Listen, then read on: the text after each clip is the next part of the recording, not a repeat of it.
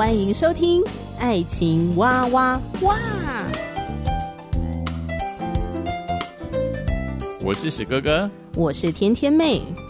各种情感话题，挖掘深度与广度，挖出感动与温度，为其中的美好惊叹不已。哎，是惊叹还是惊悚啊？以轻松漫谈的方式畅聊各种情感话题。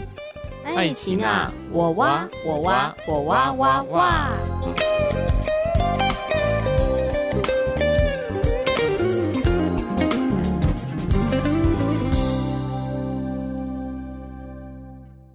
我是史哥哥，我是天天妹。我们今天要继续分享的是《媳妇过渡期》这一部韩剧。嗯那他就在说一个职场工作表现很优秀的女孩子，嫁给了一个呃相对观念比较传统的一个丈夫。嗯哼。那这个女孩呢，在婚后跟婆家的相处当中，遇到了一些让她觉得不太合理的事情。嗯哼。那没有办法理解，有的时候觉得受伤啊，或者是呃生闷气啊等等，造成了夫妻之间的矛盾跟冲突。嗯。那也有跟姻亲这边的矛盾和冲突。对。那后来呢，经历了一段互相的磨合，互相的了解，最终呢，走向一个比较是和解的一个状态。嗯哼，跟自己和解，跟先生和解，然后跟婆家这边的和解。是。那渐渐的呢，呃，接纳彼此呢，成为一家人。那这个女主角呢，也走出了迷失，呃，重新的找回了自己。嗯哼。那今天特别想要跟大家聊的呢，就是。我们可以从男女主角他们面临的婚姻问题，他们面对的挑战，我们可不可以反推回去？也就是说，那我们婚前可以怎么做预备？嗯哼，如果我们婚前做一些预备的话，会不会婚后我们所面对的挑战，可能还是会遇到这些挑战？嗯、但是我们可能已经先准备好了，知道我们可以怎么样来应应。史哥哥，你觉得从男女主角他们的婚姻挑战中，你觉得他们在婚前可以预备什么？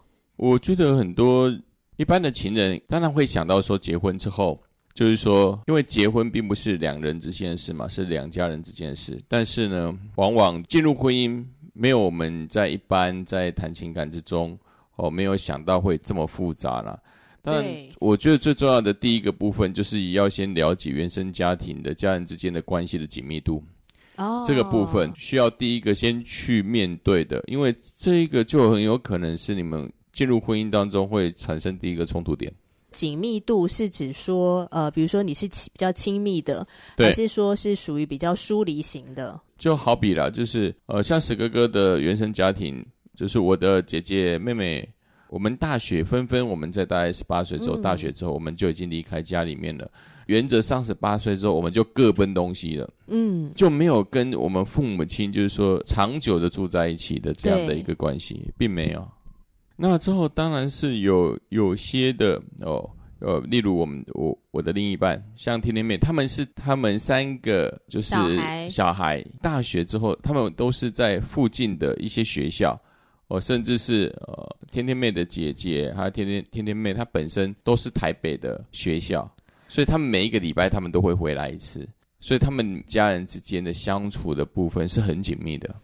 我姐姐大学的时候，她是没有住校的。对。那我跟我弟弟是要住校。嗯。我的学校虽然他在台北，可是他规定一定要住校。嗯。可是我每个礼拜可以回家。没有错。那我弟弟呢？他就是在新竹嘛，所以他是在外县市。那他可能一两个礼拜就会回家这样子。是。对。那我们家的家庭关系是很紧密的那种。那那种紧密，呃，我觉得不是体现在说到底，呃，学校跟家里的距离，它是体现在说爸爸妈妈他是怎么样。的呃，我不能用干涉两个字了，就是说他们是怎么样参与在小孩的呃生活当中，嗯、比如说对于我们的学业，对于我们的呃才艺，或是对于我们的交朋友，或是对于我们的找工作，嗯、呃，尤其是我妈妈，她有非常多的想法，而且她很希望她可以来指导我们，希望我们可以 follow 她的意见，嗯哼，所以我们的关系紧密是这边。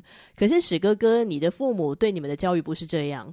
他是从小让你们就是要独立自主，然后把自己照顾好。对对，所以就算是你们是读跟家里是比较近的学校好了，我觉得他们也不会对你们干涉太多。嗯哼，对，尤其是现在的通讯的软体这么的这么的多，那我们家人到目前为止没有一个共同的群组。哦，对，对，那跟天天妹的家族他们的亲友就有一个大的群组，之后每天上午六七点钟就有人早安了。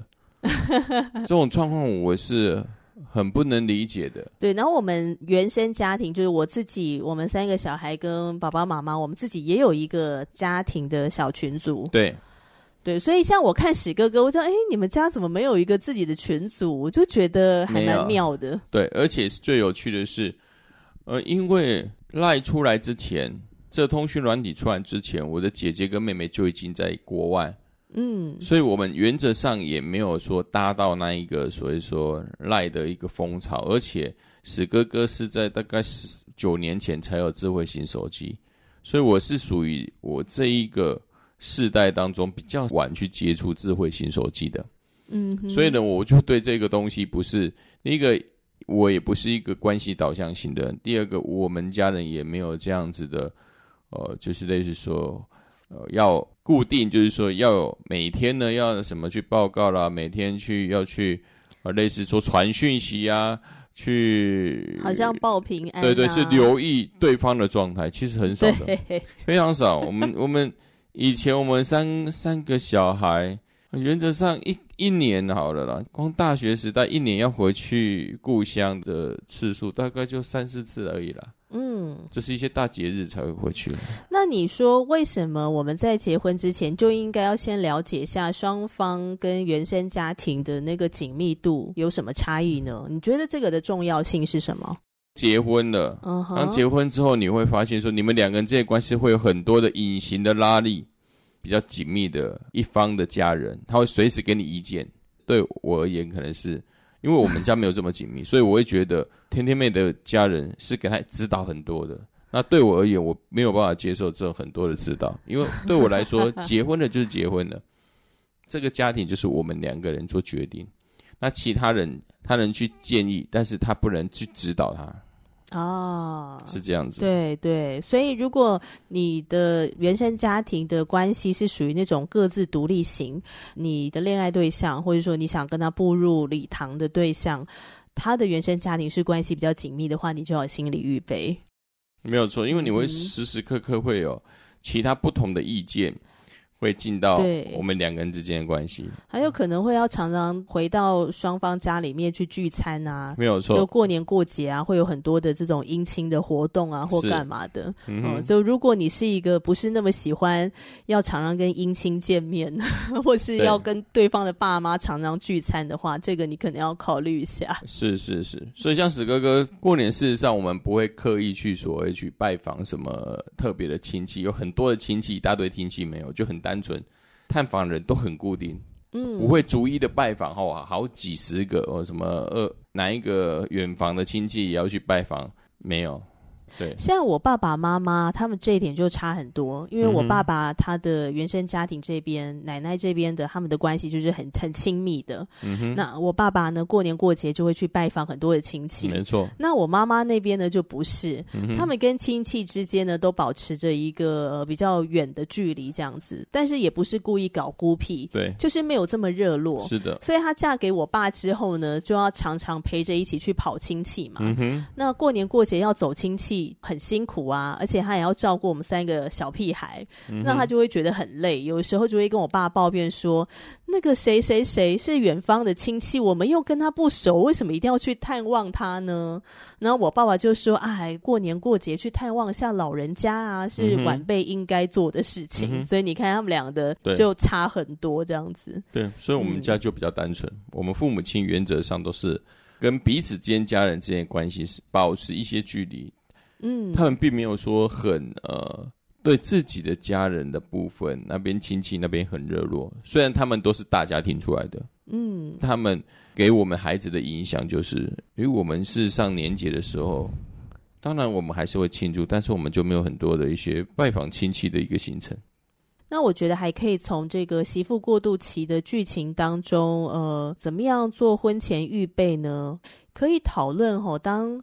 我们这个新的家庭所经营的新的文化，好建立的新的文化，跟所谓的传统文化，比如说婆家的或者是娘家的传统文化碰撞的时候，该怎么办？嗯哼，比如说，呃，你们双方是不是可以先分享一下？诶，你们各自的原生家庭有什么样的习惯？嗯哼，然后事前可以先让对方知道，让你们比较好去有一个因应的对策。嗯哼。嗯比方说伴手礼这个事情好了，嗯、像我有听过呢，情侣啊是因为有没有准备伴手礼，结果就吵架。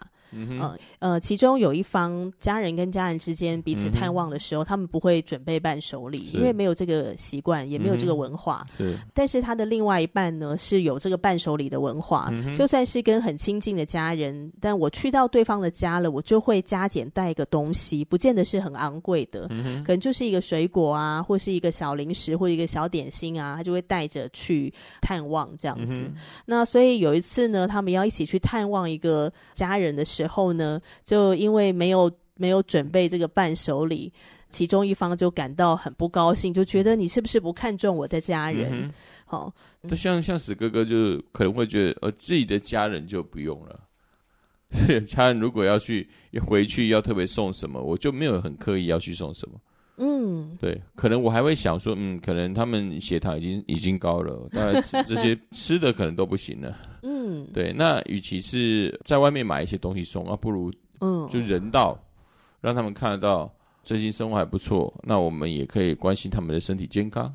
这样对我来说是比较实在的。嗯，对啊，我就觉得就是要尊重彼此的家庭，呃，彼此的原生家庭有不同的文化，对，就是要尊重，然后跟了解，不要用自己先入为主的观念，会觉得说啊，都这么熟了，还要准备伴手礼吗？这样会不会很客套啊？好，那如果对方觉得应该是需要准备，那我们就配合啊，对，就加减准备。嗯、那如果对方跟你讲说哦，不用准备，那你也不用自己在那边不安全感。感觉说啊，对方会不会觉得我没礼貌？嗯、然后自己在那边脑补很多那些小剧场，这样子吼、嗯哼，这个也不太好。嗯、对，所以就是能够呃想一想哦、呃，双方的各自的家庭有什么样的文化，然后让对方可以进一步了解。嗯哼，那我觉得，当新家庭的新的文化跟婆家或娘家碰撞的时候，对甜甜妹来讲哦，从基督信仰的帮助下，让我知道说，我跟史哥哥结婚之后呢，那史哥哥就是我要考量的第一顺位。嗯，也就是说，我跟史哥哥结婚了，那我们有自己的一个家庭的新的文化。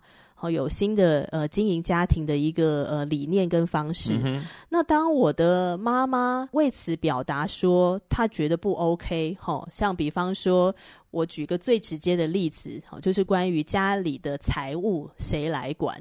像我妈妈就觉得说，应该要叫史哥哥呢把薪水都交给我，然后由我来主持家里面的财政。她认为这才是对的，因为在我的原生家庭，我们家就是我妈妈在。管理全家的账务，嗯、那爸爸的薪水是交给妈妈管理的，嗯、对，所以他也会觉得我跟史哥哥结婚之后呢，史哥应该把薪水交给我。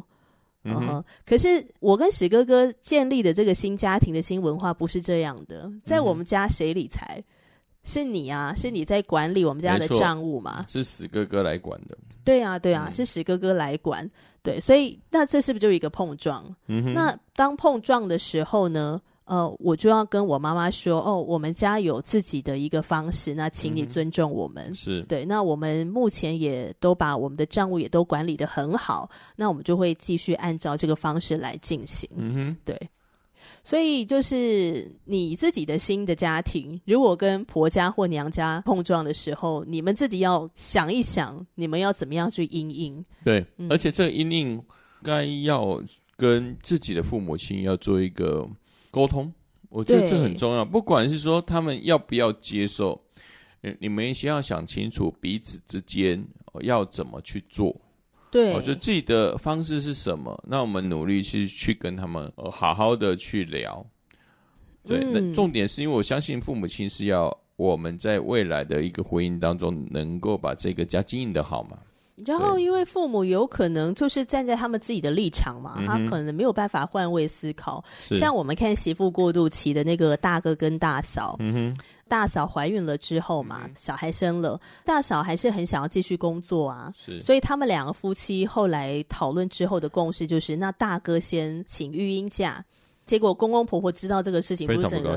对啊，整个炸锅，对炸锅嘛，嗯、公婆当着他们两夫妻面前，就是一直骂大哥，那训斥他。对，婆婆就对大嫂说：“我是不是哪里对不起你啊？要这样子对待我儿子？你怎么可以让他辞掉工作，在家里带小孩呢？这样，嗯、我是不是做了什么对不起你？这样子？”嗯、对，那我觉得这也是所谓的新家庭的新文化跟传统文化的碰撞。是。那大哥跟大嫂他们就很棒啊，他们就坚持自己的立场，然后大哥也很也很坚定，他他知道他自己为什么要这样子做，是。对，那他也不需要特别跟爸爸妈妈交代什么，好像以便取得他们的认同，也没有，他就只是呃温柔坚定，再次重申自己的立场。后来他们的父母就是有尊重他们，尊重他们呢、啊，但我我觉得蛮重要的就是。因为大哥在很多事情的坚持方面，是因为他们在结婚的时候，就是他们夫妇两个人已经对有些议题已经是很清楚的。他们遇到之后，他们该怎么去处理？嗯、他们在这部分，他们有事事前的一个很大的一个，嗯、我相信这是一个沟通，也是一个接近，已经是一个他们要怎么做的方式，已经都提出来的。常常会有人说什么叫做“船到桥头自然直”啊，但是我觉得在婚姻这部分，可能很多事情没有办法一下子就直。嗯，如果与其要遇到事情后再来解决，有些比较关键的事物，例如钱财的使用，在一个家庭新家庭的钱财的规划或使用，或是孩子出生之后、嗯、彼此之间工作的协调，那可能就要。要事先要有一些一一些构想，这些构想一定要有一个方法来落实它。嗯、对，不然的话是事实上东方的家庭，因为可能是家人之间的紧密度比较深，所以常常父母亲会把那无形的手伸进来，那之后可能就造成这个家庭在乱了，这个小家庭开始乱。对，因为那个手有时候那个手可能。不是就无形而已，他可能还加上一些威胁吧。哦，父母亲说：“你不听我的，我不给你钱哦；你不听我的，我给你什么经济制裁哦。”对，哎，真的是这样，真的是很多很无理取闹的事情都都会发生。对，然后还有一个婚前的预备，我觉得很重要，就是对夫妻角色的期待。嗯哼，嗯，媳妇过渡期的剧情里面，嗯、呃，那个男主角是巨婴嘛，那女主角是思玲。巨婴呢，他就期待思玲是一个能够讨婆婆欢心的乖巧媳妇。嗯、那这个是他在结婚前一定没有讲的，嗯哼、呃，可能也没有想那么多。那婚后呢，他就是希望思玲可以融入在自己的原生家庭的文化里面。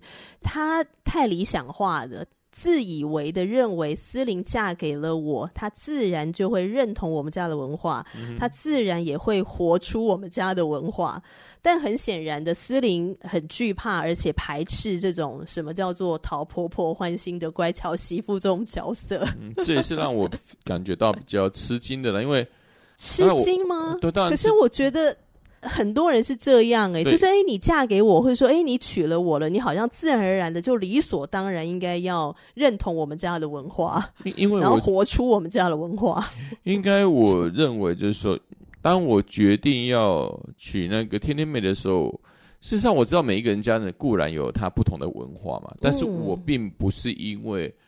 要娶她，目的是要融入我们家的任何什么事情。那是因为你界限很清楚。对，所以我会觉得很吃惊的关系说，就是怎么会有这个荒谬的期待？对对对，我会觉得说，呃，应应该来说，可能是就是原生家庭不同嘛。就是我们家人事实上是独立性很强的。从小我跟我我的母亲在沟通，还有还有我的姐姐、我妹妹。事实上，我们都是比较直来直往的，嗯、我们也不会说他说他说一，我们就做一了。除了对于课业的注重之外，我们是共识，是有很有共识的。但是其他的事物的部分，似乎就是儿女跟父母父母亲不一定同调，但是他们也尊重我们的不同调。对他们来说，教育最主要的目的就是要培养一个独立思考的人格嘛。对，他们能够自立，啊，可以离开这个家之后成立另外一个家。嗯，对，所以我是蛮吃惊巨婴他对于诗林的这样的一个期许。所以我那时候当看到这样的一个情节的时候，我真的觉得这个巨婴这个名字真的是取得很好。他是国生是在我的认为，他就是个巨婴，妈妈的宝贝，巨大的宝贝啊！对我来说就是只有这样而已。当然我，我我是觉得说，或许这个时代还是有很多的要结婚的男人们，他其实也没有想到他要开始转换身份，因为他要结婚了，他要成为一个丈夫了。可能他对于进入丈夫这个角色，他其实还没有预备好，还没有想说这个角色的转变是事实上会非常影响他的太太跟未来他们家人之间的关系。结婚之前呢、如果你们可以针对这个夫妻角色，哈，什么是丈夫，什么是妻子，那你期待他是一个呃。什么样的角色，让这个家庭，让你们的婚姻可以能够顺利的运作？嗯、我觉得是要针对这个角色的部分，这个是要沟通的。是，嗯，要不然的话，没有沟通，有时候我们就会带着一些我们自己盲目的期待，那希望对方可以按着我们心里面想的去做。嗯、那其实对方并不想要，或者他并不了解。嗯、而且我觉得沟通的一些目的。或许把这一些沟通的这些事项能写在纸上，我是觉得不错的。嗯，这些东西有个记录嘛？嗯、对啊，对。像好比说讲到对夫妻角色的期待啊，我记得那时候结婚前，我跟许哥哥就会常常聊这些的话题。嗯、那我们就觉得说，哎，不管。是丈夫还是妻子，我们最重要的角色就是如何把我们这个新的小家庭照顾好。对，是以这个小家庭为主的。嗯哼，嗯。那其他的呢？比如说，呃，我们一起去孝敬双方的父母亲，这个都是次要的。嗯，哦，这个是我们的规划是这样。就我们那个时候在讨论的时候，我们的共识是这样。嗯，对。那你就会很清楚优先次序，就不会变得说，呃，好像我要呃尽全力的去讨好呃双方的父母，但是却忘记了。其实，首先要先照顾的应该是我们的另外一半的身心灵，是顺次序了。对对，新的家庭当然嗯本身是以夫妻之间的关系为首要，嗯，对，而且在面对彼此之间的家庭，我们首先就是处理的人绝对不是对方，对方去处理。例如是呃史哥哥的家庭的跟父母亲的关系，我绝对不会推那个。天天妹去从这当中成为，好像我要负责什么？没有错，没有错。就是好比说你妈妈的生日，但却是要我这个做媳妇的来负责。为什么？是是是，明明是你妈妈的生日，为什么要我来负责？这不是是身为儿子要负责的吗？对啊，甚至什么呃，例如过年回家要天天妹来煮饭吗？给我妈妈吃吗？我觉得这也不是，这这我也觉得也不是很合理。那自己家。过年就自己家人煮，那如果天天妹愿意来帮忙，那当然很开心啊。但是重点是不是叫天天妹来煮啊？所以呢，这是我的成长历程中真的是这样。二三十年前那时候，我的阿公阿妈还没有离开的时候，过年的时候是我妈煮的，嗯，是这样子。对，嗯、但是我那时候就很纳闷。为什么他煮？对不对？当然，如果是有些人很喜欢煮啊，让他去煮。哦、但是，但是我看到我妈妈就是说，自己去去厨房去，而且是在那个乡下的厨房。嗯嗯，看明明那是阿妈的厨房啊。那就是所谓的传统文化啊，就是你身为媳妇，你就必须要处理这一切家中琐碎的大小事，嗯、然后处理公婆的事情。是，嗯，那现代的话。可能现在的年轻人不这么想了，对，嗯、所以对于这种夫妻角色的期待，那就要有更多的沟通，是。对，就以避免我们自己落入了错误的期待里面，嗯哼，然后自己在那边失望啊，或者是或者起一些不必要的冲突，那就很可惜。对，我觉得尽量能讲清楚，甚至我觉得很多东西，呃，彼此之间分享一定要分享到日常的生活，而且是家人之间彼此的互动。尤其是年节的时候。其实我们很多时候在男女生的相处，又是情侣的相处之中，其实我们大家都沦为一些太浪漫的一些活动，嗯、反而是一些日常生活之间，就是在跟自己原生家人之间的互动，反而是比较少的。对，反因为我们在聊这些跟原生家庭的一些哦，跟父母亲啊、兄弟姊妹间互动。事实上，才比较了解说他们家的运作方式。对对，对，但是好像，嗯，目前为止好像，嗯，每每进入感情，男女双方，嗯，不把这件事当一件当一回事吧。因为就要看说 是不是有要奔着结婚这个目的啊。如果只是单纯享受谈恋爱，我确实不需要知道这么多。但如果呃你遇到的是一个你觉得对方很不错，你想要继续长久跟他走下去，而且是想要进入婚姻的话，那我们刚才分享的这一堆的问题，你可能最好跟这个人好好聊一聊，最好赶快面，不然的话就是。会爱到惨死了，真的会爱到惨死，因为你不知道太，因为太多问题之后，在婚姻当中一定都会迸发出来。而且这迸发出来的每一点都会让自己会受不了。嗯，然后还有一个可以好好预备的哈，就是预备沟通能力啦。嗯哼。沟通的能力跟沟通的技巧。嗯哼。那以及我觉得一个最重要的哈，就是要预备自己有一个开放的心胸。嗯。愿意因为情况，然后随时调整自己的一种。呃，健康的心态，嗯、因为我们一定要知道计划赶不上变化，是也有非常多的情侣呃夫妻档面临的问题，就是他们在婚前讨论的共识，嗯、到了婚后呢，因为计划赶不上变化，所以就灰飞烟灭。嗯、对，所以你们就是要有一个开放的心胸，随、嗯、时的可以讨论，随时的可以调整自己，嗯、然后不要觉得说是对方要来折磨我，或是对方的家庭要来找茬。那怎么会这样子都很不顺利？嗯、呃，因为就是计划会赶不上变化，嗯、对，而且我们每一个人可能也都在变化当中，嗯，嗯，就要有一个开放的心胸，是，嗯，那我觉得基督信仰给我最大的一个呃预备上面的那种健康心态就是。带着信心跟盼望，嗯哼，对，就是相信上帝的恩典会与我们同在，是，然后相信上帝会赐给我们足够的智慧，嗯哼，使我们可以去应变许多的事情，嗯哼，嗯，然后相信史哥哥就是上帝为我所预备的另外一半，嗯，嗯，相信上帝的配合是上帝的计划，嗯，对，那。神所配合的人不可分开哦，所以带着这样的一个信心、开放的心胸，然后也愿意调整自己、改变自己的这种健康的心态，我相信你在婚后不管遇到什么样的挑战，你都比较能够迎刃而解。是，嗯，对，我非常认同天天妹所说的这些，因为因为我们相信在婚前我们所设想的各种情况。事实上，在婚后一定会有若干的改变，甚至更大的挑战。啊、但是，我们到底依靠的是什么？